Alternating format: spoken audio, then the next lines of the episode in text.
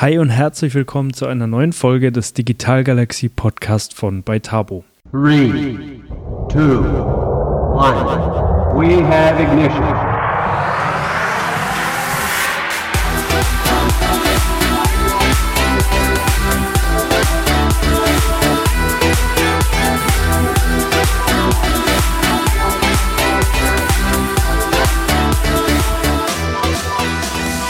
Ja, diesmal habe ich mir unseren CTO Thomas Heinz geschnappt, um ihm einige Fragen zur aktuellen KI- und Automatisierungswelle rund um ChatGPT zu stellen. Ja, ich wollte von Thomas wissen, was da aktuell eigentlich genau am Markt passiert, wie er glaubt, dass sich der Markt an AI-Tools in den kommenden Monaten weiterentwickeln wird und wie ChatGPT eigentlich funktioniert. Außerdem wollte ich von ihm wissen, wie er die Konsequenzen dieser Tools und Technologien für den Arbeitsmarkt einschätzt und ob er denkt, dass uns mit fortschreitender KI eher eine bessere oder eine ganz dunkle Zukunft bevorsteht. In jedem Fall ist es wichtig, sich mit diesen Themen zu beschäftigen und daher kannst du mit Sicherheit viel Mehrwert aus dem Gespräch mit Thomas herausziehen. Jetzt aber genug Intro und rein in die Folge. Viel Spaß dabei. So, Servus Thomas. Schön, dass du dir die Zeit nimmst und hier dabei bist, dass wir uns mal ein bisschen unterhalten über das, was da gerade am technologischen Markt passiert. Ähm, kommen ja doch einige KI- und Automatisierungstools gerade auf den Markt, beziehungsweise es fühlt sich so an, aber es kann ja eigentlich gar nicht sein, äh, weil die gibt es bestimmt auch schon länger. Ähm, ja, aber jetzt erstmal herzlich willkommen. Schön, dass du dabei bist. Hallo Niklas, freut mich sehr dabei sein zu können. Ja, ich bin gespannt auf unser Gespräch. Yes, ich bin auch ganz gespannt und äh, ich habe gerade schon mal ein bisschen angerissen, also gerade viel Dynamik am Markt. Man hat das Gefühl, viele Tools äh, kommen, kommen neu auf den Markt und es passiert sehr, sehr viel. Äh, sicherlich auch ganz zentral bei der ganzen Sache ChatGPT. Ähm, aber wie siehst du das? Wie, wie schätzt du ein, was da gerade am Markt der KI und Automatisierungstools passiert? Also ich glaube tatsächlich, dass gerade sehr viele Produkte gefühlt zeitgleich auf den Markt kommen. Ich persönlich glaube aber, dass es so ist, dass halt in der KI-Forschung schon über die ganzen letzten Jahre unglaublich viel Spannendes passiert ist. Äh, das sieht man zum Beispiel irgendwie auch auf, oder hat man anhand von Fachkonferenzen schon eine ganze Zeit lang beobachten können. Ähm, und da hat sich einfach relativ viel getan. Und jetzt gerade ist so der Augenblick, wo diese, naja, neuesten Erkenntnisse, Erkenntnisse aus der Forschung so weit sind, dass sie halt tatsächlich auch produktreif werden und deswegen mehrere Firmen zeitgleich naja, diese Ergebnisse in Produkten auf den Markt bringen. Und deswegen hat man gerade das Gefühl, dass sich so mit einem Schwung unglaublich viel tut, aber das hatte eine relativ lange Vorlaufzeit, die man halt jetzt plötzlich auch wirklich in der Wirtschaft und irgendwie im echten Leben beobachten kann. Ja, was ich grundsätzlich auch sehr spannend, interessant finde, ist, man spricht ja immer von Moore's Law, also exponentielle Entwicklung der Technologie. Das heißt, ähm, ja, dass der Fortschritt im Bereich der Technologie immer schneller vonstatten geht. Ähm, ich denke, man hat jetzt tatsächlich in den letzten Jahren das gar nicht so extrem gemerkt. Ähm, gut, wir selbst sind im technologischen Bereich unterwegs. Wir haben gemerkt, dass immer mehr äh, Tools an den Markt kommen und immer schneller geupdatet werden. Äh, aber ich glaube, dass jetzt der Zeitpunkt ist, wo man vielleicht auch in der breiten Masse mal merkt, anhand dieser KI- und Automatisierungstools, wie schnell es denn wirklich äh, vonstatten geht. Ähm, ich finde es sehr spannend, auch mal in die Zukunft zu schauen. Was denkst du, wie wird sich das weiterentwickeln? Ähm, es wird wahrscheinlich weiterhin rasant an Geschwindigkeit zunehmen. Ne? Im Bereich KI glaube ich tatsächlich, dass das jetzt gerade erst äh, der Anfang ist. Also das sind jetzt die ersten Werkzeuge auf den Markt gekommen und ich glaube, da wird es noch eine Vielzahl von weiteren Werkzeugen in den verschiedensten Bereichen geben äh, weil wir auch gerade eigentlich erst an den Punkt kommen, wo sich die breitere Masse mit der Thematik und den Werkzeugen auch wirklich beschäftigen kann. Also das sind keine grundlegenden neuen Werkzeuge, so, so Sachen wie ChatGPT, aber es war in der Vergangenheit sehr, sehr schwer, irgendwie Zugang dazu bekommen und es war nur wenigen irgendwie ausgewählten Experten möglich, sich überhaupt damit zu beschäftigen. Und jetzt plötzlich hatten wir das Ganze als, naja, zum Teil irgendwie Weblösungen bereit und ich, ich muss noch nicht mal irgendwie ITler sein, um irgendwie das nutzen zu können und damit herumzuspielen. Und das sorgt einfach dafür, dass da unglaublich viel Kreativität mit auf den, auf den Markt kommt, weil die Leute halt einfach damit herumspielen können. Ähm, und dadurch werden neue Anwendungsfälle entdeckt, äh, die vorher so auch vielleicht gar nicht offensichtlich waren. Ähm, und dann entstehen auch neue Firmen oder sind beschäftigen sich mehr und mehr Leute damit und das sorgt einfach dafür, dass unglaublich viel Schwung in diese Sache reinkommt. Und ich bin sicher, dass es über die nächste Zeit noch massiv äh, wachsen wird, in verschiedenste Richtungen. Und das ist auch das, was an dem Thema gerade unglaublich spannend ist, weil man weiß auch gar nicht, in welche Richtung es sich weiterentwickeln wird. Also ich denke, da werden noch viele Anwendungsfälle aufkommen, die jetzt noch überhaupt nicht absehbar sind. An dieser Stelle ein kleiner Hinweis zu uns als Host dieser Show. Wir sind die Beitabo GmbH mit Sitz in Bamberg und wir bauen und bieten hochinnovative Software und Apps für digitale und automatisierte Unternehmensprozesse. Wir bieten unseren Kunden eine Mitarbeiter-App zur Optimierung ihrer Unternehmenskommunikation, eine Kundenplattform zur Digitalisierung der Kundeninteraktion oder auch eine Plattform als digitalen Laufzettel für die Fertigung. Darüber hinaus sind wir auch Ansprechpartner für die Entwicklung individueller Software zur Digitalisierung und Automatisierung der Geschäftsprozesse in deinem Unternehmen. Ja, wenn das für dich spannend klingt, melde dich gerne bei mir, Niklas Volland, oder bei meinem Kollegen Sebastian Schäfer auf LinkedIn oder schreibe uns eine Mail unter info@beitabo.de. Und jetzt wünsche ich dir weiterhin viel Spaß bei der Folge. Ja, was grundsätzlich aus meiner Sicht auch interessant ist, und wir hatten das letztens auch schon mal in einem Gespräch, ähm, und das wissen vielleicht viele auch gar nicht, dass die Basistechnologien äh, dieser Tools, die da gerade auf den Markt kommen, ja sogar grundsätzlich verfügbar sind. Das heißt, man kann damit arbeiten, man kann eigene Systeme darauf aufbauen. Ähm, ja, also die sind verfügbar. Ich denke, das ist tatsächlich vielleicht gar nicht mal so bekannt. Ja, ja, ja, ja.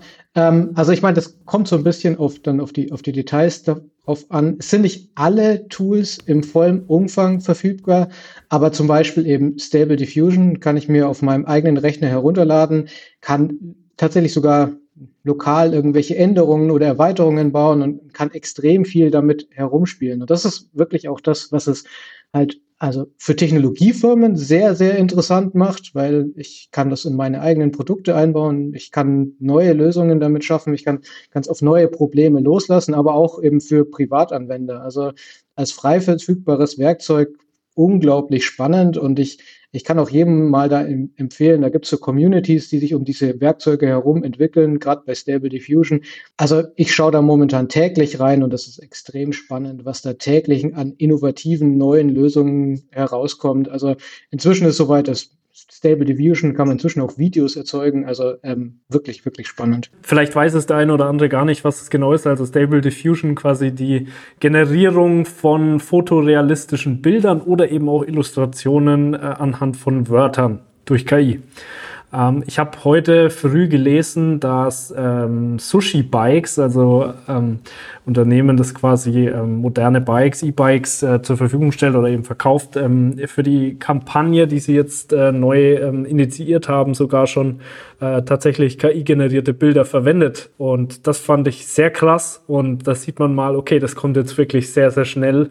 Ja, ich weiß gar nicht. Also ich habe, äh, ich sag mal so, Anfang Q4 letzten Jahres erstmalig vernommen äh, oder von, von Stable Diffusion gehört. Gibt es wahrscheinlich auch schon länger, aber da wurde es irgendwie für mich persönlich bekannt und jetzt sehen wir schon erste Unternehmen, die damit arbeiten. Äh, bei uns im persönlichen Umfeld im Netzwerk habe ich äh, mit Rauhydraulik ein erstes Unternehmen gesehen, was ein äh, mit einem anderen Tool ein, ein Video erzeugt hat, wo ein Avatar quasi ähm, ja, Informationen spricht zum Unternehmen. Also quasi da äh, auch ein KI-generiertes Video fürs Marketing verwendet. Das heißt, das kommt tatsächlich gerade schon an.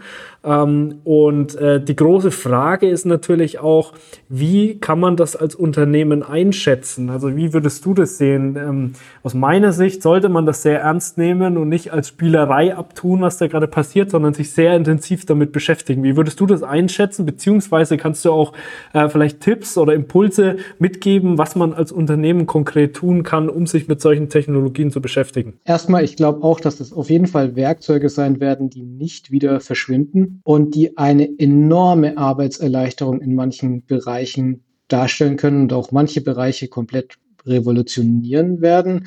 Ich denke, es führt tatsächlich, also wenn man irgendwo im Bereich Technik unterwegs ist, äh, aber auch für anderen Bereiche, ich glaube, man ist vielleicht sogar ein Stück weit gezwungen, sich mit diesen Werkzeugen auseinanderzusetzen. Tatsächlich eben in welchen Anwendungsbereichen es überall unterkommen wird, das ist finde ich, noch schwer absehbar. Ähm, das wird sich erst über, über die nächste Zeit zeigen. Ich glaube nur einfach, man sollte sich einfach mal anschauen, was schon jetzt möglich ist, um da nicht, nicht abgehängt zu werden. Ähm, und auch einfach zu überlegen, wo Anwendungsbereiche sind, die für einen selber interessant sein können. Also mo momentan ist ja tatsächlich die Generierung von Texten und von Bildern so ähm, das, was, was gerade so den, den zentralen Punkt darstellt und wo, wo alle draufspringen, aber tatsächlich eben auch Sprachgenerierung, also tatsächlich natürlich sprachende Audiotexte, das ist, das ist was, was irgendwie auch gerade stark im Kommen ist und man kann sich einfach mal Gedanken darüber machen, wo denn irgendwie noch andere Bereiche sind, die vielleicht so ein bisschen an den Themen dran sind und die für einen selbst äh, interessant sind. Und dann natürlich halt tatsächlich das, was ich gerade auch schon gesagt habe, einfach mal mit diesen Werkzeugen herumzuspielen, um so ein Gefühl, Gespür dafür zu bekommen, was sie können, wo sie vielleicht auch jetzt noch ihre Schwäche haben und darüber nachdenken, welche Konsequenzen sich auch für die, vielleicht für das eigene Unternehmen oder, oder auch für den privaten Umfeld daraus ergeben. Weil ich glaube, also es ist mit vielen extrem spannenden Vorteilen verbunden. Es gibt sicherlich auch die ein oder andere Schwierigkeit, die es noch zu meistern gilt. Äh, zum Beispiel, dass ich persönlich denke, dass wir sehr viel mit KI generierten Medien die nächste Zeit überschwemmt werden. Weil, also das Beispiel, was du gebracht hast mit den Bildern, das, das gibt es auch, auch schon auf anderer Seite. Es gibt zum Beispiel eine sehr berühmte Webseite CNET, die ist so auch in dem Techniksektor beheimatet.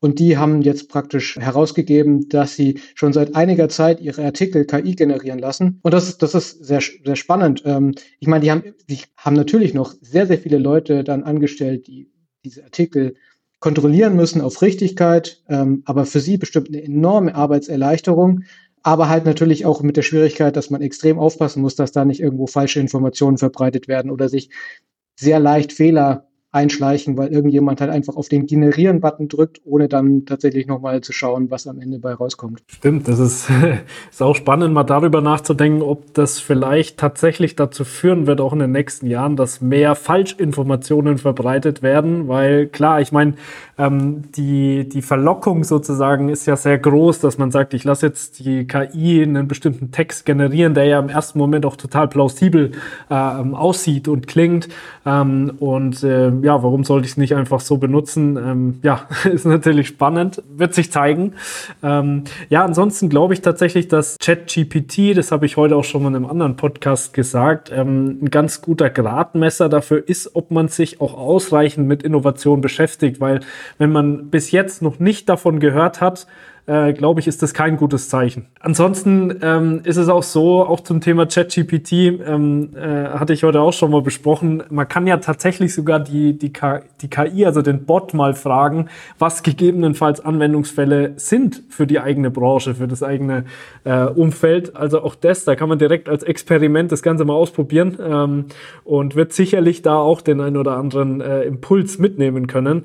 Ähm, und das zeigt ja auch schon, wie, wie leistungsfähig die Technologie Technologie letztlich wirklich ist. Also ähm, hat, hat viele, viele Vorteile, man kann viel damit machen. Ja, ansonsten ähm, ist natürlich die große Frage und die werde ich bekomme ich auch immer wieder mal gestellt, weil die Menschen wollen tatsächlich verstehen, wie denn das Ganze eigentlich funktioniert. Vielleicht können wir aus technischer Sicht da auch mal ein bisschen einsteigen. Wie funktioniert denn jetzt ein Chat-GPT? Äh, kann man das sagen überhaupt? Ja, also das Problem ist halt tatsächlich, dass die Technologie dahinter relativ komplex ist. Ähm, ich meine, es gibt so ein paar Stichwörter, die man auf jeden Fall gehört haben sollte, irgendwie, wenn man sich damit beschäftigt oder wenn man wissen möchte, welche technischen Grundlagen irgendwie dahinter äh, stecken. Äh, das ist Reinforcement Learning, ähm, ist so der KI-Ansatz, den sich ChatGPT zunutze macht. Äh, da, das, Im Falle von ChatGPT ist da äh, besonders auch noch Reinforcement Learning mit menschlichem Feedback dahinter. Ähm, um es jetzt ein bisschen weniger technisch zu erklären, wie ChatGPT im Allgemeinen funktioniert. Also das, was das Team dahinter gemacht hat, ist, äh, den Algorithmus mit Unmengen von Daten zu füttern. Die haben sie vorher zusammengetragen aus verschiedenen Online-Plattformen, sozialen Medien, Büchern, Nachrichten, Nachrichtenartikeln und so weiter und haben dem praktisch das, das zur Verfügung gestellt. Und die KI hat daraus naja, Wissen extrahiert, Wissen gelernt und kann jetzt Unterhaltungen führen, indem sie versucht, praktisch tatsächlich Dialoge, die sie vorher irgendwie an den, anhand dieser Beispiele gesehen hat, möglichst naturgetreu zu imitieren. Also das ist praktisch die, die sehr allgemeine Erklärung, ohne dass es zu technisch dahinter wird. Ähm, und es ist sehr spannend, weil in den ganzen Artikeln und so weiter, die dem Algorithmus gefüttert wurden, da stecken halt Unmengen viel Wissen dahinter, auf das mehr oder weniger diese KI alles Zugriff hat. Das, was man sich auch ein bisschen damit vor Augen führen sollte, und das ist auch ein Thema, was jetzt gerade sehr, sehr heiß diskutiert wird, es gibt halt nicht besonders viel Qualitätssicherung bei dem Ganzen. Also es wurde mit extrem viel Wissen gefüttert, aber da ist natürlich, also wie immer bei großen Ansammlungen von Wissen, da kann auch Blödsinn mit dabei sein. Genau deswegen kann ich mich halt auch nicht zu 100 Prozent darauf verlassen, dass irgendwie ein Ergebnis, das ich da rausbekomme, immer das bestmögliche Ergebnis ist. Also es gibt wenig Quali Qualitätssicherung, aber es ist halt unglaublich viel Wissen zusammengetragen. Also Qualitätssicherung gibt es schon insofern, dass das das Team, das versucht hat, den Algorithmus mit Wissen zu füttern, versucht hat, darauf zu achten, dass das sinnvolle Inhalte sind. Aber das ist natürlich eine große Herausforderung, weil gleichzeitig versuchen sie es ja auch mit möglichst viel Wissen zu füttern, äh, was praktisch in einem manuellen Prozess gar nicht so einfach zu validieren ist, dass das alles korrekt ist. Okay, das, das heißt, ähm, ist aber schon auch eine gewisse Skepsis angebracht bei den Ergebnissen, die man damit generiert. Ähm, nicht immer bei den Informationen, wo man nicht 100 Prozent sagen kann, ob es jetzt stimmt oder nicht, einfach alles immer als wahr äh, hinnehmen. Äh, ich hatte das tatsächlich letztens auch schon mal. Ich habe nämlich mit äh, Hilfe von ChatGPT ein ähm, Podcast-Intro generiert ähm, und habe dann Informationen zu einem Unternehmen bekommen ähm, und sowas wie zum Beispiel das Gründungsjahr, das hat gar nicht gestimmt. Also das war, war ein falsches Jahr. Und äh, ich habe es dann halt nochmal nachrecherchiert und das zeigt, okay, da muss man schon ein Stück weit noch skeptisch sein und nicht immer, darf nicht immer auf alles vertrauen, was da äh, was da der Chatbot einem ausp ähm, ausspuckt. Auf jeden Fall, auf jeden Fall. Also da lassen sich sehr einfach Beispiele finden, wo wirklich falsche Daten produziert werden. Spannend ist natürlich auch der Blick in die Zukunft. Ähm, ich meine, auch das äh, hatten wir letztens schon mal äh, besprochen. Es ist ja tatsächlich mittlerweile so, wenn man sich mal ähm, die, die äh, Stable Diffusion Technologie anschaut, also KI ist mittlerweile auch in der Lage, wenn man sie mit entsprechenden Daten ähm, füttert, äh, fotorealistische Bilder von Menschen zu generieren, wo man nicht mehr genau sagen kann, ist das denn jetzt ein Fake oder ist das ein echtes Bild von dieser Person? Und wenn man darüber mal nachdenkt, dann wird es natürlich schnell äh, ja interessant, creepy, wie auch immer man das äh, sagen möchte. Ähm, und basierend darauf äh, die Überlegung, ähm, wie, wie, wie sieht die Zukunft denn aus? Ne? Also es gibt ja auch sowas wie ähm, das ähm, äh, Singularitäts- oder Singularitätstheorie von Ray Kurzweil, der sagt, dass ich glaube in 2047 äh, die KI in der Lage sein wird, selbst KI zu schaffen. Ähm, ich weiß nicht, heut, heutzutage klingt für mich fast ein bisschen äh, sehr weit. Also ich würde jetzt momentan einschätzen, dass es sogar schneller geht. Wie auch immer, die Frage wäre dann im, im Rahmen dieser Theorie, ist die KI dann eben, die von der KI geschaffen wird, böse oder ist sie nicht böse? Ähm, ich weiß nicht. Ja, wie schätzt du denn so die, die Zukunft ein? Was, was werden diese Technologie uns bringen? Steht uns dann ganz dunkle Zeit bevor oder ähm, siehst du das Ganze eher positiv? Hm, also ich glaube, wie wie mit jeder Technologie, es wird Unmengen von irgendwie spannenden Vorteilen bieten. Wir als Menschheit müssen halt schauen, dass wir irgendwie richtig damit umgehen und vermutlich auch zum richtigen Zeitpunkt die richtigen Regularien und Gesetze finden. Ich meine, das ist ja tatsächlich was, was gerade schon so ein bisschen im, im Kommen ist. Also ich habe irgendwo gelesen, dass tatsächlich in China es schon so weit ist, dass äh, KI-generierte Bilder irgendwie unter der Pflicht stehen, dass sie irgendwie besonders ausgewiesen werden. Äh, ich habe auch jetzt irgendwie die letzten Tage gelesen, dass äh, in Großbritannien ist, glaube ich, irgendwie an allen Schulen der Zugang zu ChatGPT komplett gesperrt, weil sie halt auch tatsächlich sehr stark damit kämpfen, dass, äh, naja, mehr oder weniger Unterschleif begangen wird äh, mit diesen Technologien. Und das sind halt das sind neue Herausforderungen, die man, denen man sich stellen muss. Insgesamt sehe ich aber da in die, in die, also sehr positiv in die Geschichte äh, rein. Also ich glaube, dass es uns an so vielen Stellen helfen wird, ähm, schneller vorwärts zu kommen, ähm, spannende Innovationen zu zeigen und ja, also insgesamt sehr, sehr, sehr, sehr positiv. Ähm, dass es so weit kommt, dass wir irgendwie Angst haben müssen, vor der KI versklavt zu werden. Also persönlich äh, habe ich die Angst jetzt für die nächsten Jahre erstmal noch nicht.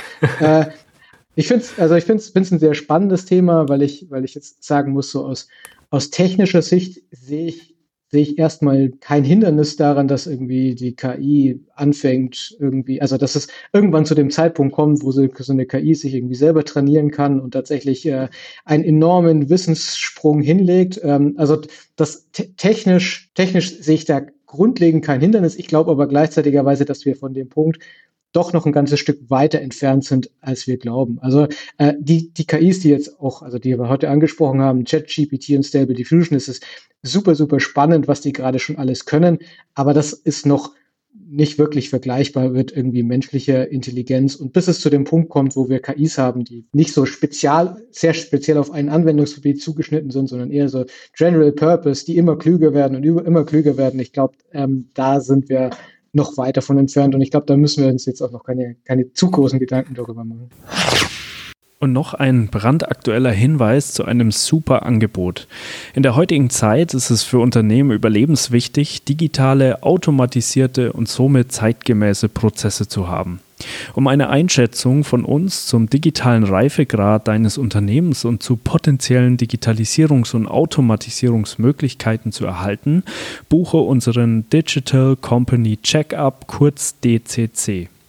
In nur einem Tag in deinem Unternehmen analysieren wir deine Prozesse und versprechen dir, wie schon in unzähligen bisherigen angewendeten DCCs, das Potenzial für 10% mehr Ressourcen zur Wertschöpfung durch den Einsatz modernster Technologie zu identifizieren. Außerdem bekommst du von uns eine Landkarte zu deinen zentralen Wertschöpfungsprozessen, die du im Rahmen zukünftiger Nachhaltigkeitsanforderungen sowieso brauchst. Klingt das für dich interessant? Dann melde dich gerne bei uns unter info@beitabo.de und referenziere auf den DCC. Ja, cool. Das reimt sich sogar. In jedem Fall jetzt weiterhin viel Spaß bei der Folge. Ja, das ist ja letztlich immer so der, der Punkt, ne, dass man sagt, ähm, soweit ich weiß, es unterscheidet man da eben zwischen, wie du sagst, General AI, also eine KI, die wirklich in der Lage ist, mehrere übergreifende Funktionen, Dinge äh, auszuführen, wie eben ein Mensch letztlich, oder halt Narrow AI, also wirklich äh, KI-Systeme, wenn man so will, die halt spezifische Aufgaben ausführen äh, können. Und äh, dieser Sprung von dem einen zum, also von Narrow zu General AI, das ist das, was es letztlich dann wirklich, ähm, äh, ja, das ist dann wirklich der Quantensprung, wenn man so will, ähm, der aber scheinbar noch relativ weit weg ist, so wie ich, wie ich das von dir vernehme. Ähm, auch wenn ChatGPT letztlich so ein bisschen das Gefühl gibt, dass es eine KI ist, die, die da schon irgendwie nah dran ist, aber ähm, klar, letzten Endes wie du es erklärt hast, sie beantwortet halt Themen basierend auf den Daten, mit denen sie gefüttert wurde. Äh, letztlich geht es aber eben ja hier auch vor allem um Text, also nicht spezifisch um die Ausführung von Bewegungen oder was auch immer. Äh, es geht um Textgenerierung. Ne? Genau, und ich meine, den Punkt, den du gerade angesprochen hast, ist auch nochmal was, was ich auch relativ interessant finde und was man sich vor Augen führen sollte. Zumindest zum jetzigen Zeitpunkt ist es so, dass ChatGPT halt nur auf das Wissen zurückgreifen kann, mit dem es gefüttert wurde. Also, und das ist auch tatsächlich zeitlich sehr klar terminiert. Also ich glaube, das geht irgendwie so bis zum Anfang des Jahres 2021. Also alles, was danach passiert ist, da kann ChatGPT natürlich nicht weiterhelfen, weil das ist Wissen, auf das es nicht zurückgreifen kann. Ich glaube, glaub, das wird so der, der nächste spannende Schritt sein, dass das eher in Echtzeit passiert und immer aktueller und aktueller wird. Aber auch das, glaube ich, ist was, wo schon noch dran gearbeitet werden muss, bis wir, bis wir an dem Punkt angelangt sind. Ja, und was ich gerne noch ergänzen wollte, auch zu dem Punkt, den du vorher gesagt hast, so zum Thema, ähm, es entstehen viele Herausforderungen für den Menschen, ähm, damit umzugehen, mit dieser Technologie, die auch äh, in, in, sinnvoller, geeigneter Art und Weise zu reglementieren. Ähm, auch das hatte ich heute in, in einem äh, Podcast-Interview mit dem Carsten Lexer, der ist äh, Wirtschaftsanwalt, ähm, beschäftigt sich auch sehr, sehr viel mit Innovationstechnologie und Digitalisierung. Ähm, und da haben wir ja mal drüber gesprochen, so über die rechtliche Perspektive auch auf diese Tools. Und äh, ja, da werden sicherlich auch viele Herausforderungen auf uns zukommen, weil die Gesetzgebung naturgemäß in Deutschland, aber auch in vielen anderen Ländern einfach sehr langsam ist und diese Geschwindigkeit, die wir da aktuell haben, überhaupt nicht mehr zu dem passt, wie sich die Entwicklungen in der Zukunft vollziehen werden. Ähm, wir sind auch zu dem Punkt gekommen, dass es äh, auf keinen Fall der richtige Weg sein kann, auch solche Technologien komplett zu verbieten, äh, wie es eben auch, ich glaube, in Großbritannien hast du gesagt, äh, da teilweise der Fall ist ähm, ich denke, das ist gerade im wirtschaftlichen Bereich schwierig, weil die Unternehmen müssen ja auch ähm, konkurrieren beziehungsweise stehen im Wettbewerb mit internationalen Märkten und es wird immer Länder geben, wo äh, Unternehmen Technologien auch verwenden. Das heißt, auch das kann letztlich nicht die Lösung sein, Technologien zu verbieten. Ähm, ja, da wird man sich was einfallen lassen müssen, ne? wie, man, wie man damit umgeht. Ich bin gespannt. Ich habe dafür auch noch keine wirkliche äh, Antwort. Äh, gute Ansätze gibt's von Carsten Lexer. das mal als kleiner Teaser zum anderen Podcast-Interview. Ähm, ja, wird auf jeden Fall interessant, wird spannend.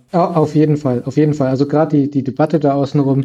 Ich habe in meinem Bekanntenkreis relativ viele Leute, die eher in die, in die künstlerische Richtung gehen. Und äh, es ist sehr spannend, mit denen darüber zu diskutieren, weil äh, die zum Teil ganz, also tatsächlich ein bisschen andere Ansicht sind als, als ich. Aber Klar. also auf jeden Fall spann spannendes Thema. Absolut. Ich meine, wenn man mal darüber nachdenkt, dass man zum Beispiel bei Stable Diffusion eingeben kann, bestimmtes Motiv im Stil von Van Gogh und bekommt letztlich dann ein Bild generiert, was halt aussieht, als hätte es Van Gogh gemalt, dann ist das was, was letztlich die Kunstwelt massiv verändert und äh, gegebenenfalls ein, ein, Angriff ist auf, auf Werte, die, die in diesem Bereich bis dahin vorgeherrscht haben, wenn auf einmal eine KI die Kunst imitieren kann in Sekunden.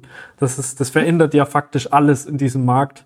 Sehr Wahnsinn. Ja, und, und Van Gogh interessiert es jetzt wahrscheinlich weniger, aber es gibt natürlich äh, viele Leute, die aktuell zum Beispiel äh, in, in, einem sehr aufwendigen Prozess Bilder malen und sich sehr, sehr lange das beigebracht haben, wie man das gut macht und deren Bilder jetzt zu Wissen geworden ist äh, für zum Beispiel Stable Diffusion oder ChatGPT und die dem niemals wirklich zugestimmt haben. Und das ist tatsächlich eine mhm. rechtlich sehr, sehr interessante Debatte, ob das also jetzt so rechtens ist und ob das auch in der Zukunft rechtens sein wird oder ob ich dem Ganzen widersprechen kann oder zustimmen muss. Absolut, genauso wie die Frage, wem gehören denn eigentlich jetzt diese äh, generierten Inhalte, egal ob es Texte oder Bilder sind. Auch das äh, große Herausforderung für, für das Recht, ähm, wie man das irgendwie zukünftig ähm, reglementiert.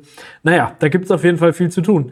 Äh, Thomas, vielleicht abschließend noch mal ein kleiner Blick so in, in deinen Alltag beziehungsweise auch in deine Tätigkeit als, als Softwareentwickler, weil gerade in dem Bereich tut sich ja auch sehr viel. Ähm, da gibt es auch immer mehr Automatisierungstechnologien. Ähm, wie, wie, wie sieht es aus? Was gibt's denn da und wie würdest du das einschätzen? Also wird der Programmierer tatsächlich zukünftig komplett disruptiert von solchen Technologien äh, oder wird es vielleicht eher ein Werkzeug, ein normales Werkzeug im Alltag des Entwicklers?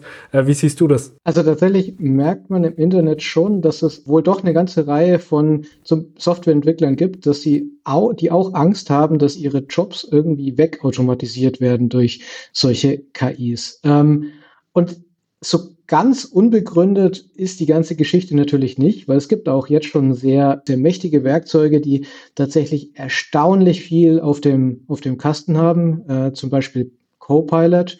Äh, ich glaube, Microsoft Software ist das, ist das, denke ich. Ähm, die einem, also wo man auch einfach sagen kann, ich hätte gerne den Programmcode, der das folgende Problem löst und dann wird er für einen programmiert. Das ist aber ein sehr, sehr ähnlicher Effekt, wie wir es vorhin bei den Zeitungsartikeln ähm, angesprochen haben. Also das kann sehr viel, aber ich kann mich nicht darauf verlassen, dass das wirklich eine perfekte Lösung ist oder auch eine besonders gute Lösung ist. Und deswegen ist es so, dass ich auf gar keinen Fall glaube, dass irgendwie wir alle Programmierer der Welt in der Zukunft irgendwie ersetzen können oder auch nur einen großen Teil, weil es, es braucht Leute, die trotzdem noch exaktes Verständnis haben, das sie heute auch haben müssen, einfach nur, um kontrollieren zu können, ob die Ergebnisse, die da ausgespuckt werden, denn auch wirklich richtig sind. Ähm, und das, also das ist nur eine Verschiebung meiner Meinung nach der, der Arbeit. Ähm, ich glaube, dass wir uns vielleicht in der Zukunft sehr viel Tipparbeit sparen können in manchen Bereichen, aber äh, das Verständnis muss weiterhin da sein. Ähm, und damit bleibt auch in gewisser Weise ein Stück weit die Jobsicherheit. Ähm, und dann ist es natürlich auch so, dass besonders in den innovativen Bereichen das nicht so einfach möglich ist, irgendwie mit KI ähm, dann Sachen programmieren zu lassen. Also weil das auch da der Effekt ist, naja, die kann ja zumindest jetzt noch nur auf vorhandenes Wissen zurückgreifen. Das bedeutet, wenn es irgendwo ein Bereich ist, der nicht schon in den Trainingsbeispielen 50.000 Mal vorkommt, dann wird sich diese KI auch sehr, sehr viel schwerer tun, das zu programmieren. Also deswegen mache ich mir keine Sorge, dass irgendwie jetzt äh, enorm viele Programmierjobs äh, wegautomatisiert werden, sondern im schlimmsten oder besten Fall nur die langweiligen Programmierjobs, wo man eh so absolute Standardarbeit macht. Und das sehe ich jetzt nicht als besonders negativ. Ja, cool, Thomas. Also ich nehme auf jeden Fall von dir mit. Ähm, die KI ist schon leistungsfähig ähm, und es wird sehr spannend, was da in den kommenden Jahren passiert, ist aber an vielen Stellen äh, in der aktuellen äh, Situation vielleicht tatsächlich noch weniger leistungsfähig, als man vielleicht denken mag, ist aber trotzdem kein Grund, sich nicht mit diesen Technologien zu beschäftigen. Das wird äh, letztlich auch aus meiner Einschätzung heraus überleben überlebenswichtig für die Unternehmen, sich die Frage zu stellen, wie kann ich solche Tools einsetzen, um meine Prozesse effizienter, automatisierter, kostengünstiger zu gestalten. Ich bin sehr, sehr gespannt, äh, wie sich das Ganze in, in den kommenden Jahren entwickelt, ähm, welche Potenziale da entstehen. Wird auf jeden Fall interessant zu sehen. Äh, war schön mit dir zu sprechen, Thomas. Vielen Dank für deinen Input und ja, danke fürs Gespräch. Hat, hat mir großen Spaß gemacht. Ich danke auch.